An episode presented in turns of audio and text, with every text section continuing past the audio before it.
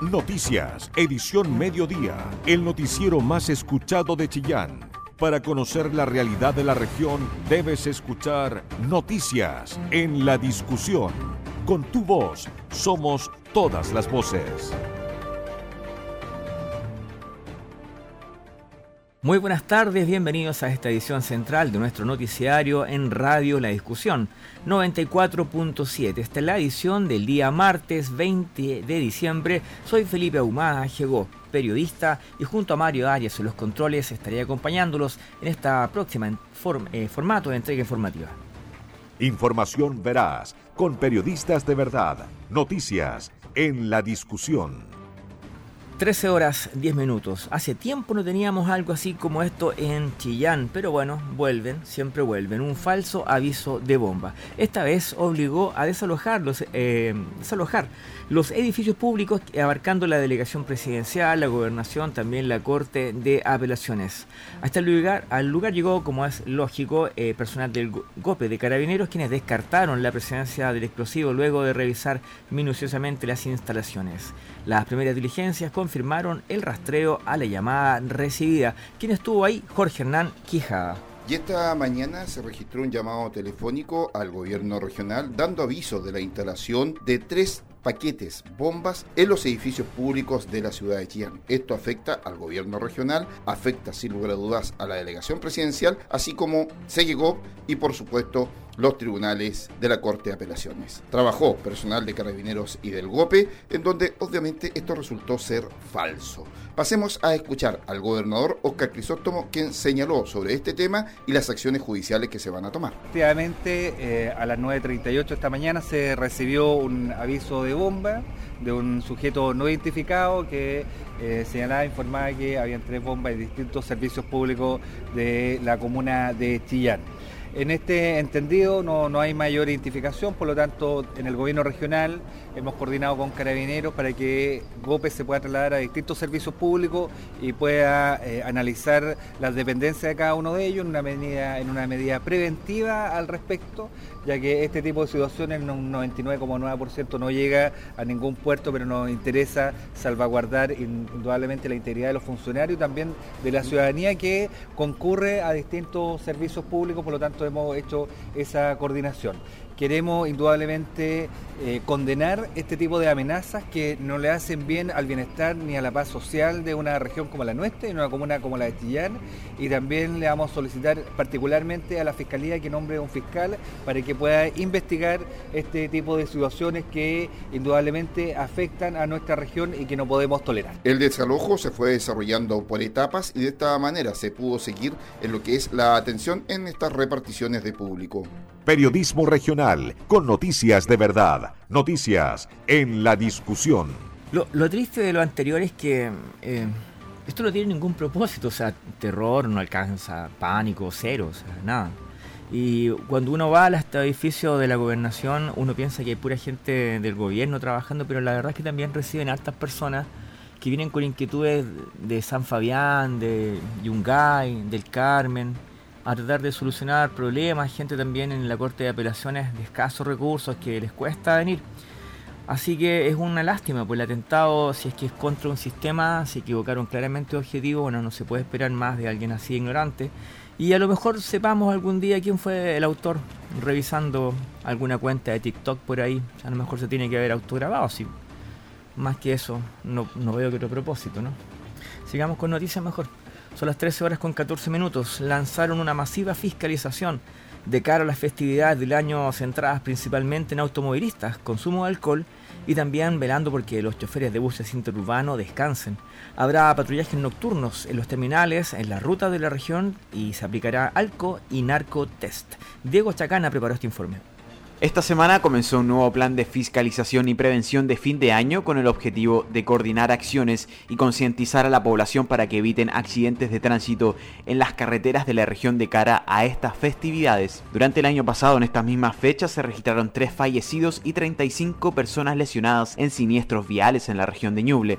Por lo tanto, el objetivo es que ahora dichos accidentes disminuyan. El plan fue lanzado durante la jornada de ayer lunes en el terminal María Teresa de Chillán y en donde diversas autoridades estuvieron presentes. Esta acción realizada en conjunto con instituciones como Carabineros y Senda busca intensificar las fiscalizaciones en la ruta durante los días previos y posteriores para verificar las condiciones de los vehículos y la documentación del conductor. En ese sentido, el Ceremi de Transporte y Telecomunicaciones de la región, Javier Isla, enfatizó la alianza que se lleva haciendo durante todo el año con diversas instituciones e hizo un llamado a evitar los accidentes de tránsito. A través de la CORECET realizada a lo largo de todo el año, hemos desarrollado un trabajo mancomunado entre varias instituciones, las cuales abordamos el desarrollo de operativos de fiscalización, como también el desarrollo de campañas que buscan concientizar a la población. Damos inicio a este plan de fiscalizaciones y prevención para abordar la problemática de los siniestros de tránsito desde varias aristas y con la acción coordinada de varias instituciones. Queremos hacer un llamado a cuidarse en la ruta y no realizar acciones que puedan provocar algún siniestro vial y de esta forma podamos disfrutar junto a nuestras familias últimos días del año en tranquilidad. Por otro lado, la coordinación con Carabineros Senda y la Cámara Chilena de la Construcción va a permitir realizar distintas campañas para potenciar el llamado al autocuidado con los peligros en la ruta. La capitán Daniela Ormazábal comentó la estrategia de Carabineros de Chile en su plan Navidad Segura, que ya lleva un par de semanas en funcionamiento y esperan ahora concentrar los esfuerzos en las carreteras con focos en la Ruta 5 Sur y la de Litata. Esto es, incrementado en el sector céntrico de la comuna de Chillán y el resto de las comunas aledañas con la finalidad de incrementar seguridad a los mismos transeúntes, eh, gente que concurre a los locales comerciales a comprar y de igual forma ya este fin de semana, esta semana ya eh, iniciamos el plan Ruta Segura, que es donde se incrementa la fiscalización en las diferentes rutas que tenemos acá en la región, principalmente la Ruta 5 y la Ruta de Litata. Por otro lado, desde la Ceremi del Trabajo hicieron un llamado a que los conductores de buses interurbanos y vehículos con pasajeros cumplan con las horas correspondientes por mes y también respeten los tiempos de conducción para evitar accidentes. La Ceremi Natalia Lepes hizo un llamado en ese sentido. Recordarle a toda la comunidad que los transportistas tienen que cumplir durante el mes 180 horas de trabajo, ya esa es su jornada, eh, y no sobrepasar esas horas, por supuesto, y también recordar los tiempos de conducción que deben tener para poder evitar accidentes y eh, generar un descanso efectivo. Cada cinco horas de conducción continua, el trabajador tiene derecho a un descanso de dos horas. Por eso es importantísimo que se cumplan estos tiempos. Una de las principales causas de siniestros de tránsito es la imprudencia del conductor al momento de beber alcohol. Es por eso que desde Senda también hicieron un llamado al autocuidado. Su directora regional Luisa Contreras comentó que el deber del conductor es ser responsable y tomar conciencia del riesgo del alcohol en la conducción. Invitamos a todos los vecinos de Ñuble a que en esta fiesta de fin de años podamos tener un autocuidado y también llamamos a la responsabilidad social. Debemos tomar conciencia de, la importancia, de la importancia que es prevenir, como también eh, conocer los riesgos que conlleva conducir o eh, transitar en vía pública bajo los efectos de drogas y alcohol. Las autoridades recordaron que seguirán con los operativos en diversas rutas de la región en horario nocturno para verificar la presencia de alcohol y drogas. Por otro lado, la fiscalización en terminales aumentará y se proyecta que habrá más de 300 controles para buses interurbanos y rurales de Ñuble. Todos los puntos de vista, con todas las voces, en el medio más confiable de la región de Ñuble. La discusión. Continuamos con hechos policiales o relativos también a investigaciones, carabineros, porque un hombre de 60 años fue detenido por la policía uniformada en condición de imputado por un incendio intencional que arrasó con dos cabañas y un taller colindante en Quillón. El fiscal de la comuna de, San, de Bulnes influyó diligencias a la sección de investigaciones policiales de carabineros de Bulnes y también al laboratorio de criminalística de la Bocar de Concepción. Estos todavía se encuentran trabajando en el lugar. Escuchamos el reporte que nos entregó desde Quillón Guillermo Escares. Durante este día será presentado ante los tribunales correspondientes en la ciudad de Bulnes una persona de 60 años sindicado como autor de un incendio de dos casas de veraneo y un taller, situación ocurrida ayer antes del mediodía en la villa Las Mercedes, pasaje El Alto, esto en la comuna de Quillón. El hecho ocurrió en horas de la mañana, debiendo concurrir personal de las cuatro compañías de bomberos de Quillón, brigadas forestales y unidades de emergencia de la municipalidad. El fiscal de Bulnes, Rolando Canahuate, presente en esta situación, dio órdenes de investigar a carabineros, tanto de la CIP de Bulnes como también de la ciudad de Concepción. Esto lo señala el fiscal de Bulnes. Existe una persona detenida por parte del funcionario de la subcomisaría de Guillón, eh, mañana puesta a disposición del Tribunal de Garantía de Bulnes, eh, y en el lugar, eh, además de constituirse este fiscal, trabajó funcionarios de la CIP de Carabineros de Bulnes y también funcionarios de la Bocar Concepción. Durante la presente jornada se conocerán más detalles de esta formalización al detenido, de quien aún no se ha entregado el nombre y que es indicado por los vecinos y propietarios de la vivienda como autor, debido a que existía desde hace algunos días una amenaza de realizar este incendio de viviendas debido a que sobre él permanece una demanda por hechos anteriores, por lo que el detenido figura como dando a conocer que se vengaría de esa demanda. En Quillón, región de Ñuble, la discusión. Porque tu opinión nos importa. Escuchas noticias en la discusión. Este próximo jueves los concejales de Pinto van a votar para elegir entre sus miembros a quién será el nuevo alcalde de la comuna. Esto evidentemente tras el fallecimiento de quien fuera hasta la semana pasada jefe comunal Manuel Guzmán. La nota es de Isabel Charlín. Aún consternados por la repentina muerte del alcalde de la comuna, Manuel Guzmán, los concejales de Pinto deberán reunirse a partir de esta semana para lograr un acuerdo y elegir a la nueva autoridad. La sesión extraordinaria que debe ser citada por el secretario municipal se realizará el próximo jueves 22 de diciembre, según confirmaron los mismos ediles. Será elegido alcalde o alcaldesa quien logre la mayoría de los votos. En caso de empate, se puede citar hasta dos sesiones más, tras lo cual, de mantenerse la paridad, se proclama alcalde a quien hubiere obtenido la primera mayoría en la pasada elección de concejales. Si bien no ha habido mayor acercamiento entre los concejales, existe cierto consenso en torno a que quien suceda a Manuel Guzmán debiera ser un edil de la UDI, el partido más votado en las elecciones de 2021 y que cuenta con la primera mayoría comunal, Marcelo Gutiérrez Vera, quien debiera erigirse como nuevo alcalde. Así lo cree la concejala de Renovación Nacional, María José Chávez. Claramente la postura, por lo menos de la mayoría de los concejales, es buscar a, si viene un consejo joven, es buscar seguir en la línea del trabajo en el que estábamos, que era full terreno, respaldando las gestiones, en una persona que sea honesta y que sea trabajadora principalmente eso es lo que estamos, eh, creo que es lo que nos vamos a fijar la mayoría de los concejales.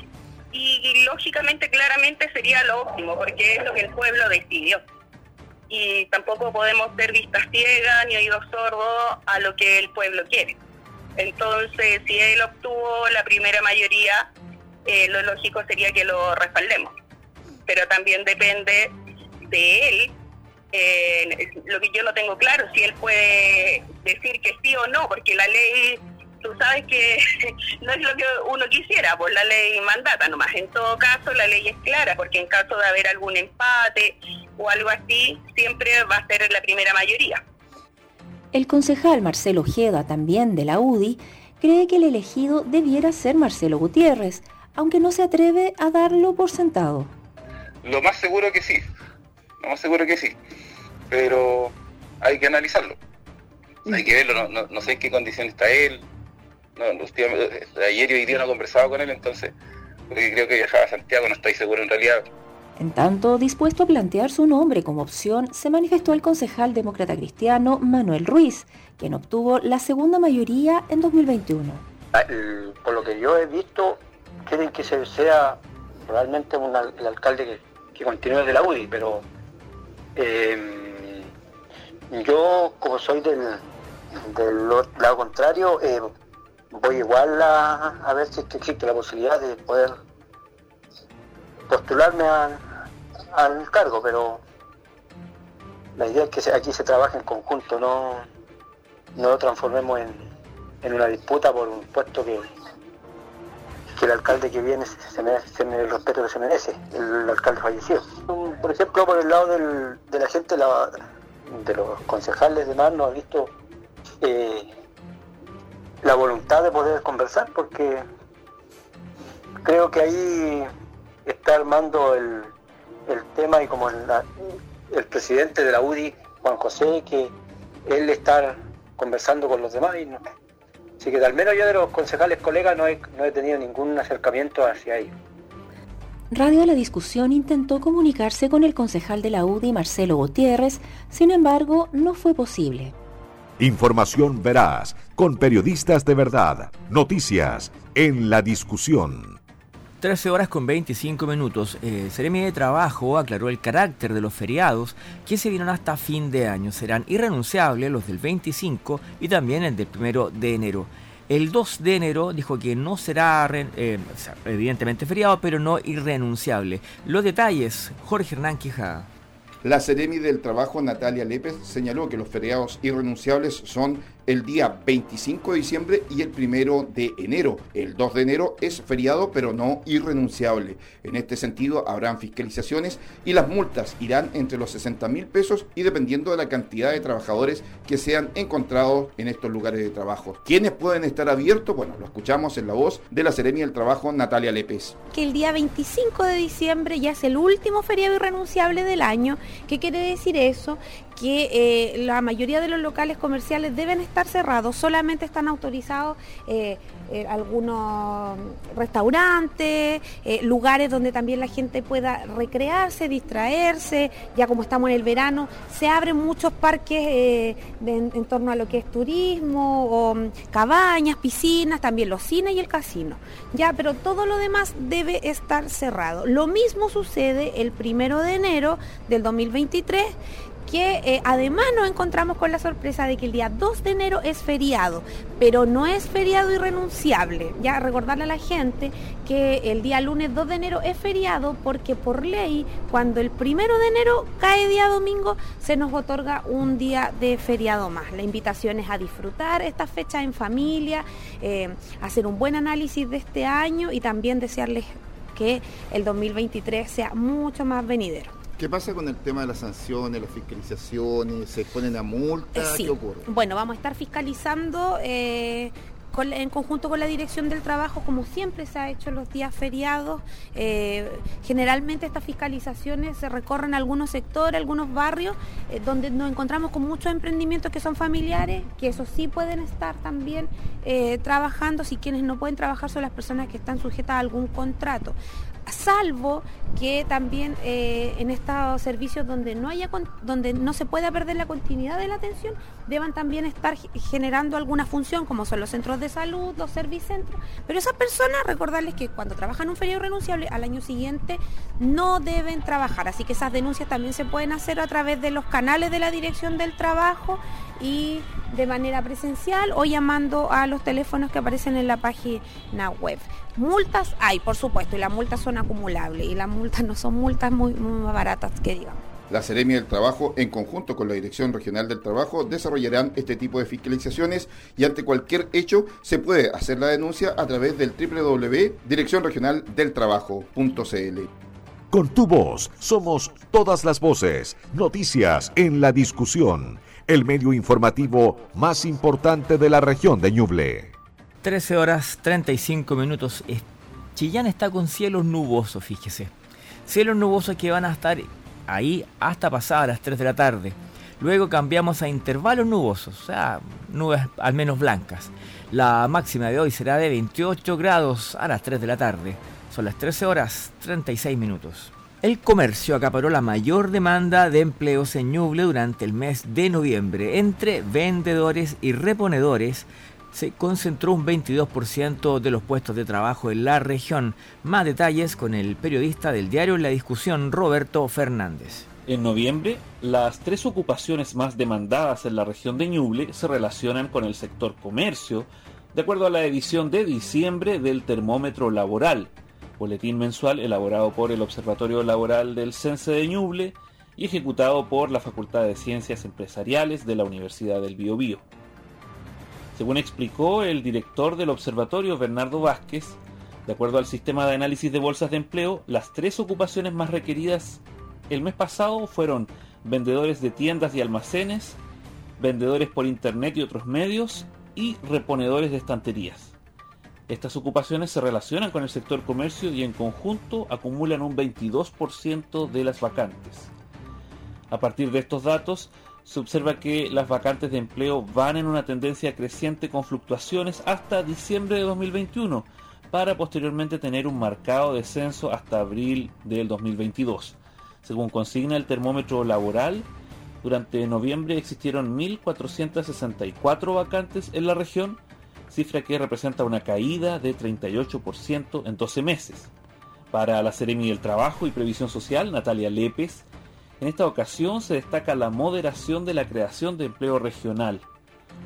Sostuvo que en el 2021 la creación de empleo entre hombres y mujeres fue equitativa entre ambos géneros, situación que eh, en 2022 fue liderada principalmente por mujeres, sin embargo, acotó que la cantidad de personas informales proviene de mujeres y eso los mantiene en alerta como gobierno, buscando estrategias para revertir en parte esa situación, dijo.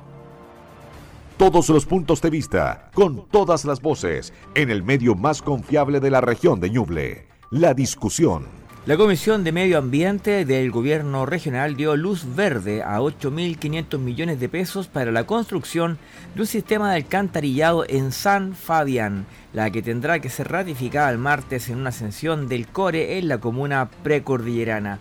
El detalle de esta historia que se arrastra, recordará usted, desde, uff, tal vez el 2013, cuando hubo incluso algunos formalizados por este primer intento frustrado del canterillado, los trae Jorge Hernán Quijada.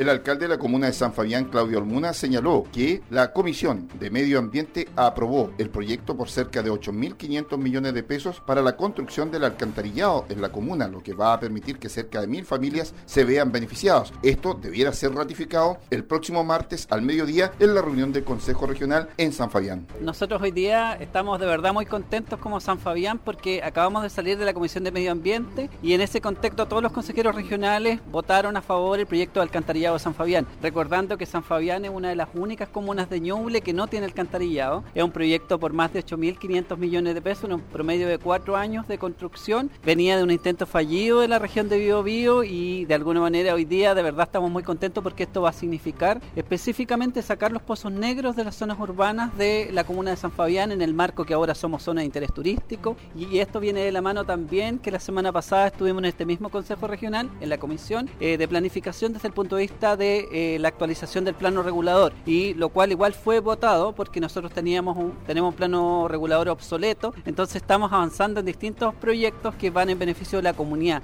que eso es lo más importante, así que hoy día tenemos que agradecer al Consejo Regional de Ñuble, a los presidentes de cada comisión y por sobre todo al gobernador regional don Oscar Crisóstomo Llanos que nos permite avanzar con esta iniciativa en favor de la comunidad. ¿Sobre qué se viene de aquí en adelante? Ahora viene la votación que es la próxima semana del Consejo Regional que se va a dar en San Fabián.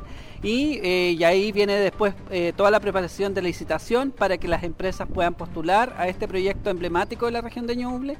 Y esto va de la mano tanto con el desarrollo de Zona Soy, tanto con lo que significa el paso internacional Minas Ñuble, y por eso son proyectos que van a dar un beneficio enorme a la región y que es lo que a nosotros nos interesa potenciar en el marco del desarrollo del país y sobre todo de, en este caso de Ñuble. Tenemos más de mil familias beneficiadas del cantarillado, más de 600 eh, pozos negros que van a eh, dejar de funcionar porque de alguna manera nuestro promedio de familias son de 3 a 4 integrantes por grupo familiar y esto va a beneficiar a la zona urbana de San Fabián, incluyendo el Villorrio de Villalico. Eh, es el primer proyecto y por ende a futuro van a venir otros proyectos de conexión y que nos permitan que esto pueda tener de alguna manera la satisfacción de una necesidad básica, que es que se pueda eh, usar o tener una cloaca o un alcantarillado dentro de lo que significan los servicios sanitarios rurales. Claudio Ormuna, alcalde de la comuna de San Fabián, espera que estas buenas noticias signifiquen el progreso y el sueño por muchas familias que lo han estado esperando por varios años. Toda la información que te interesa. Noticias en la discusión 94.7 FM.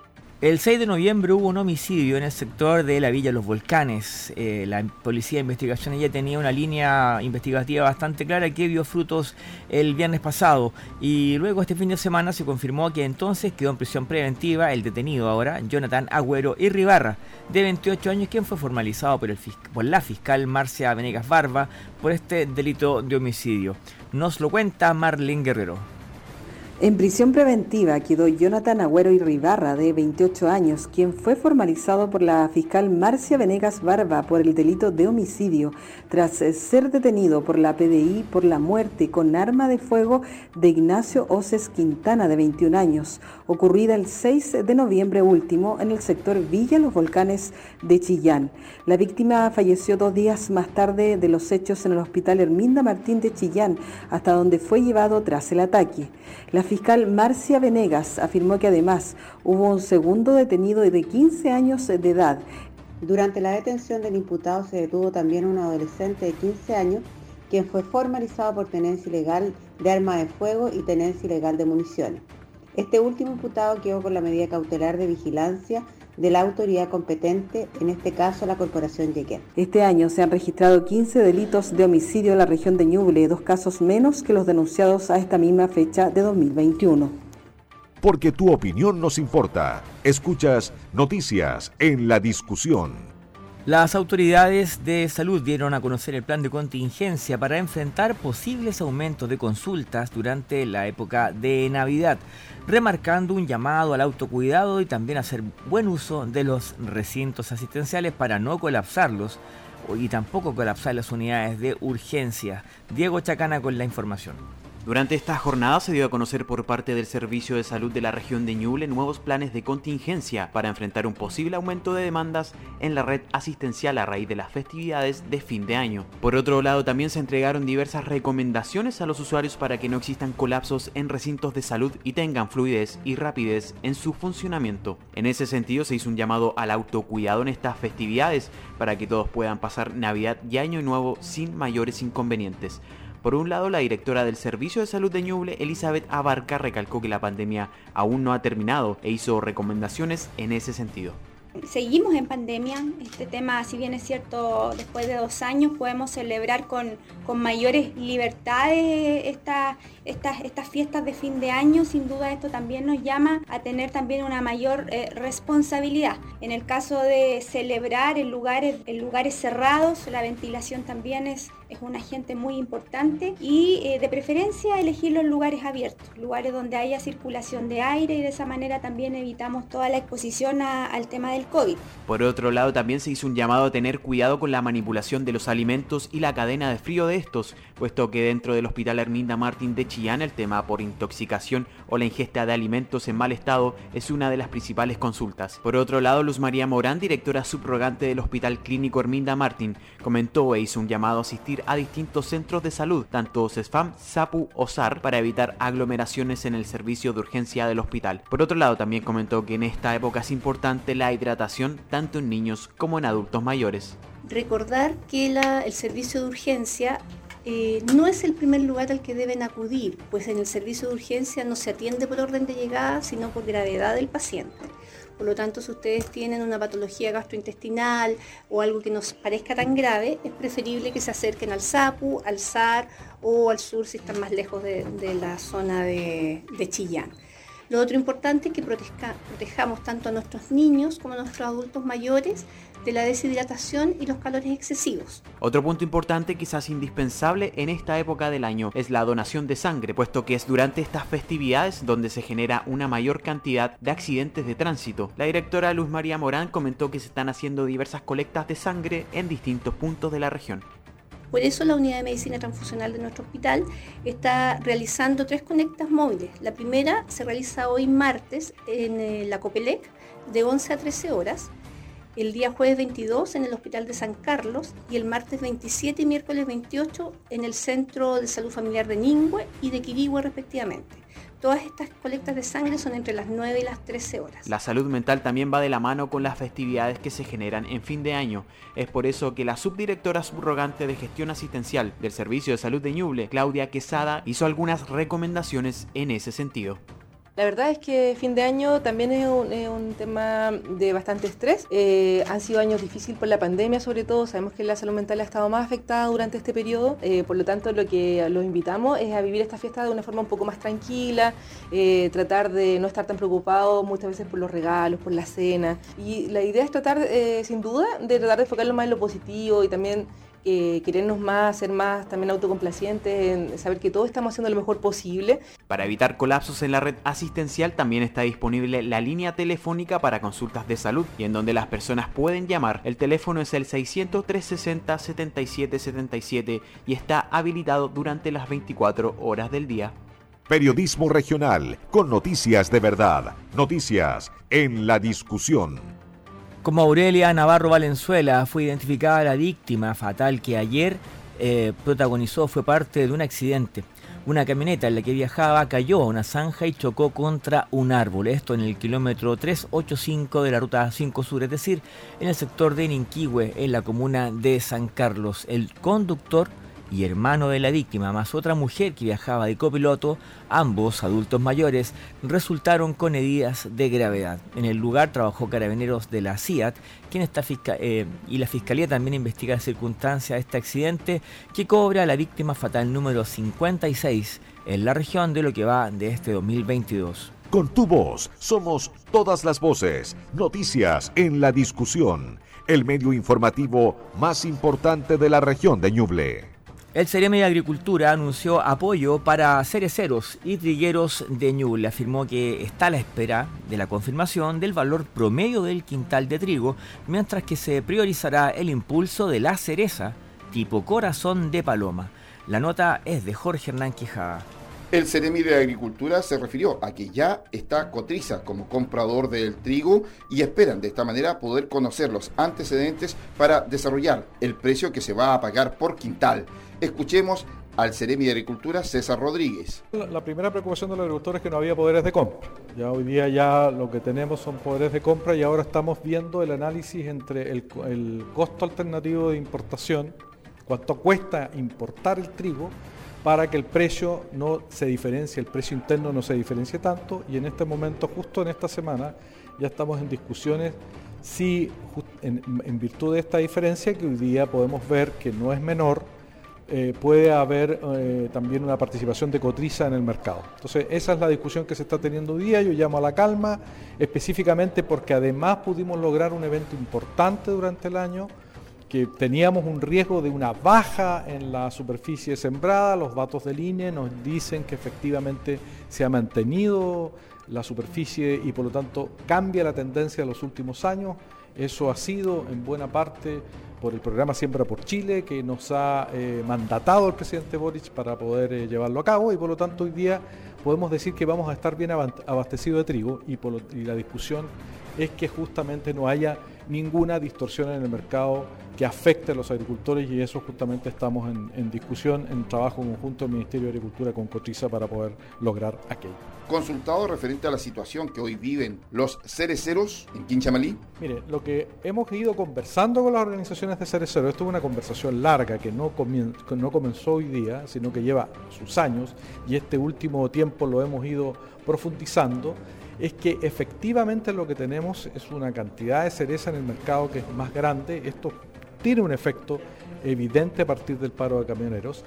Y en segundo lugar, hay un cambio en la preferencia que se ha venido dando paulatinamente en el gusto de los consumidores.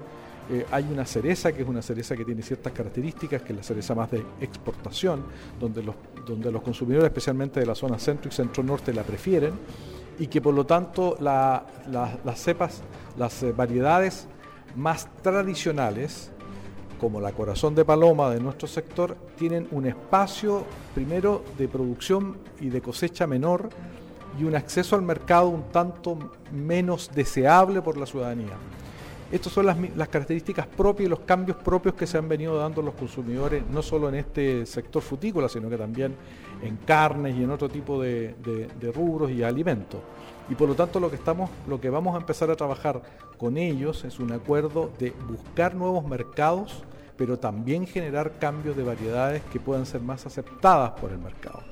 Y eso lo, ya se viene realizando en la, en la comuna de Quillón y vamos a profundizar esa labor con INDAP, con el Servicio Agrícola y Ganadero, con la Comisión Nacional de Riego, porque estas cosas requieren riego eh, para los próximos años en los distintos programas que tenemos. En general lo que, lo que vemos es que la agricultura de secano está con serios problemas no solo productivos, sino que de adaptación, especialmente por el cambio climático, y por lo tanto tenemos que empezar a avanzar hacia una agricultura climáticamente inteligente. Eso significa cambio de variedades en caso de frutales y también lo que significa es eh, variedades que requieran, que, que soporten el estrés hídrico y por lo tanto esa, esa es la labor que hemos estado realizando con el gobierno regional y con el INIA Quilamapu en nuestra región. El Ceremi de Agricultura señaló que de esta manera se espera entregar ayudas que en ese sentido de la cereza se vaya trabajando por la corazón de Paloma, que sin lugar a dudas es la que se quiere exportar desde nuestra región hacia el exterior. Con tu voz somos